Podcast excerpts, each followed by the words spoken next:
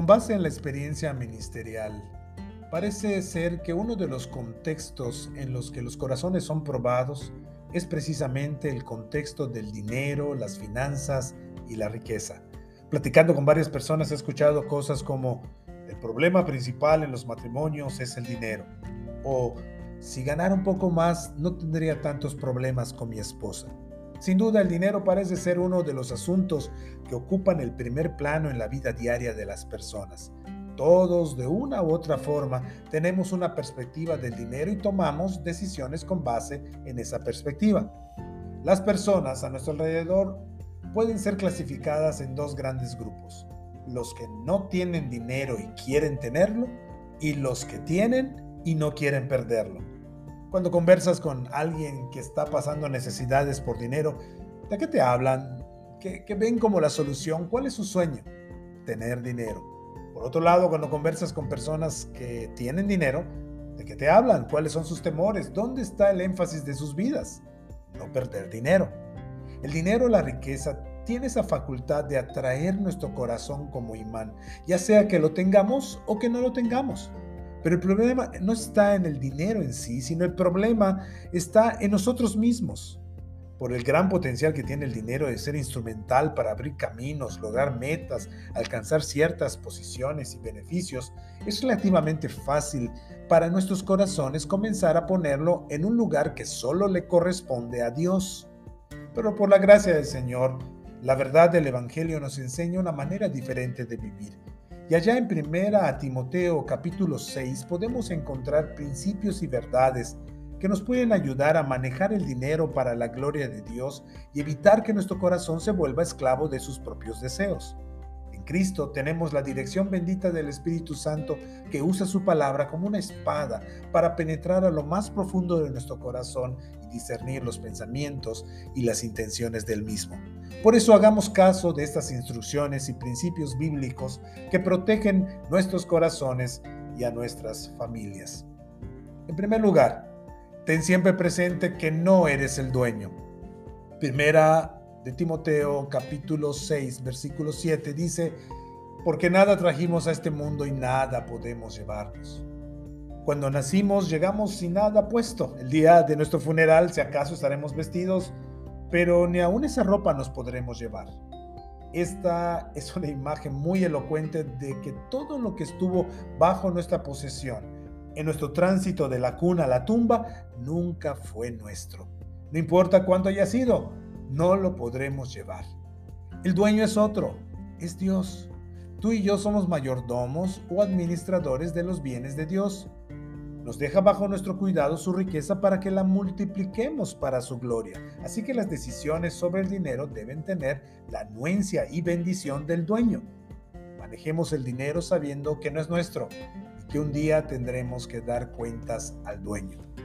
En segundo lugar, desarrolla una actitud de contentamiento. Primera Timoteo capítulo 6 versículo 8 dice, así que si tenemos ropa y comida, contentémonos con eso. Si nada trajiste y nada te llevarás, entonces todo lo que llegas a tener entre tu entrada y tu salida es gran ganancia. No lo veas como algo insignificante, sino siempre como una gran bendición tener ropa, aunque no sea la ropa de marca o la variedad que desearías, tener comida, aunque no puedas ir al restaurante de moda, es más que suficiente, es más que una gran bendición. Cuando empiezas a ver con claridad que en las manos de Dios aún lo poco es suficiente, comenzarás a tener un corazón cada vez más agradecido y más contento, y serán evidentes para ti las bendiciones de Dios tanto en la austeridad como en la abundancia. En tercer lugar, recuerda siempre que el dinero es un medio, nunca un fin. Primera Timoteo capítulo 6 versículo 10 dice, porque el amor al dinero es la raíz de todos, de toda clase de males. Es muy fácil perder de vista el carácter instrumental que tiene el dinero. Es un medio que nos ayuda a realizar proyectos y lograr objetivos. El problema viene cuando se vuelve un fin, porque los fines son el motor de nuestras acciones. Los medios se usan, los fines se aman y se buscan. Dios es el fin. El dinero siempre es un medio. algo está mal radicalmente cuando invertimos los papeles, es decir, cuando amamos al dinero y queremos usar a Dios como un medio para alcanzarlo y decimos, Señor, dame lo que amo en verdad. Y hasta me enojo cuando Dios parece no ser un buen medio para lograr lo que amo. Es al revés. Amemos a Dios, usemos el dinero para glorificarlo. Cuarto lugar, no confíes en el dinero, confía en Dios. Primera Timoteo capítulo 6, versículo 7, primera parte dice, a los ricos de este mundo mándales que no sean arrogantes ni pongan su esperanza en las riquezas que son tan inseguras, sino en Dios.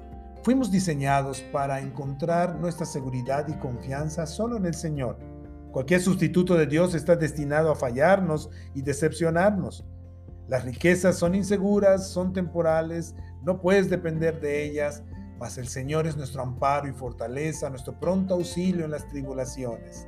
El Señor es nuestro escudo, en Él estamos seguros.